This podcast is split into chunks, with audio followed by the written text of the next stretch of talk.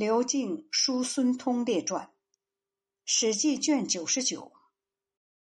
说明：刘敬本姓娄，齐人，汉五年（公元前二零二年）在洛阳觐见刘邦，力劝刘邦放弃定都洛阳的打算，指出关中地势险要，土地肥沃，如果入关建都，进可控制天下。退可据险自守，刘邦采纳了他的意见，任命他为郎中，并封为奉春君，赐姓刘。高帝七年，也就是公元前两百年，他出使匈奴，识破匈奴故意示弱的诱兵之计。但是刘邦固执己见，轻率进兵，被困白登。解围以后，刘敬因为有先见之明。而被赐爵关内侯，号建成侯。后来又说服刘邦对匈奴采取和亲政策，维护北部边境的安宁，以其将来能使匈奴臣服。他奉命去匈奴缔结和亲的盟约。回朝后，又提议迁徙六国旧贵族和各地豪强入居关中，削弱地方势力。加强根本种地，这一意见也被刘邦所采纳。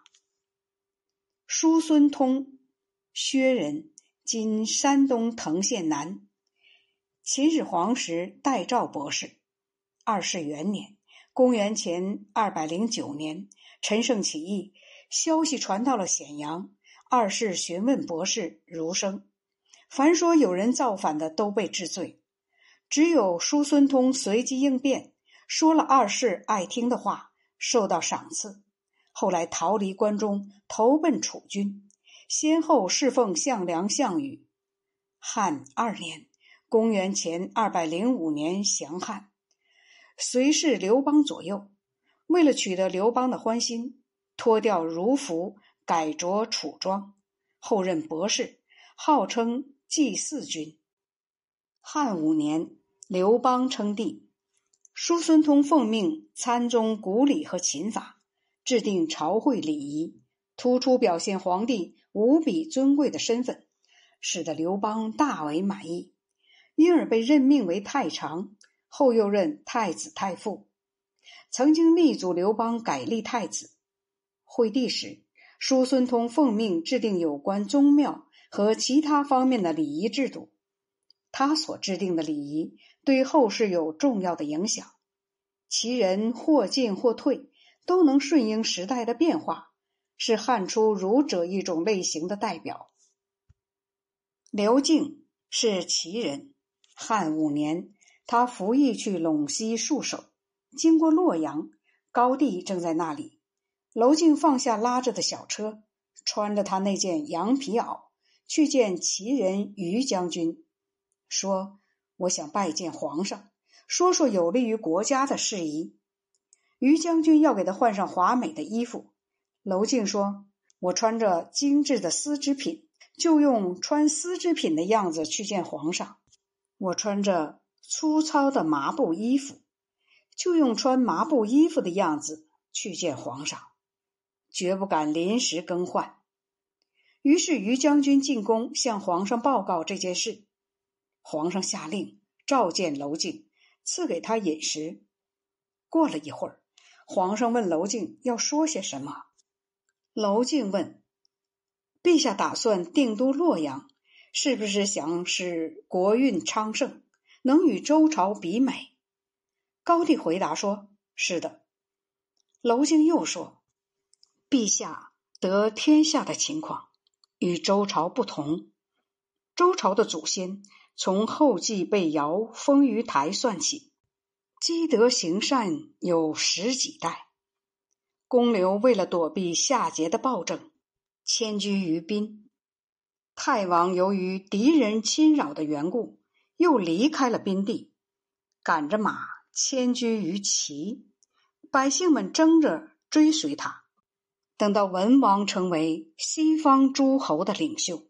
调解了于芮两国的纠纷，才应受天命，要开基立业，取代商朝。吕望、伯夷这样的贤人，都从海滨前来归附他。武王兴兵伐纣的时候，有八百家诸侯不约而同的赶到孟津聚会结盟，大家都说伐纣的时机已到，就进军灭亡了商朝。成王继位后，周公等人辅佐他，于是营建了成周、洛邑。因为那地方处于天下之中，四方诸侯向天子贡献土产、方物、路成君等。有德之君住在那里，容易失德政，使天下归心；无德之君住在那里，也容易亡国灭身。当时，所以要在此地营建都城，是要让周朝致力于推行德政，以得到人们的拥护。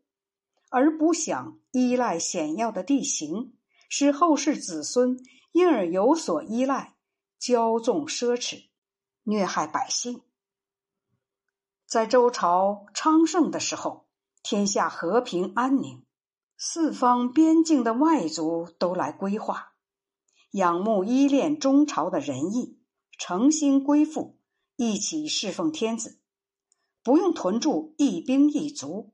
也不需要动用一名战士去打仗，外一个大国的人民无不臣服，诚心诚意的向天子贡献方物。等到周朝衰微以后，两军并立，天下诸侯没有谁再去朝见天子，周朝也没有力量去制服他们。这不是因为周朝推行德政不够，而是因为从形势来看，他的力量。太弱小了。现今陛下从丰沛起兵，召集了三千士卒，带着他们席卷蜀汉，平定三秦，同项羽大战荥阳，争夺城高的通道。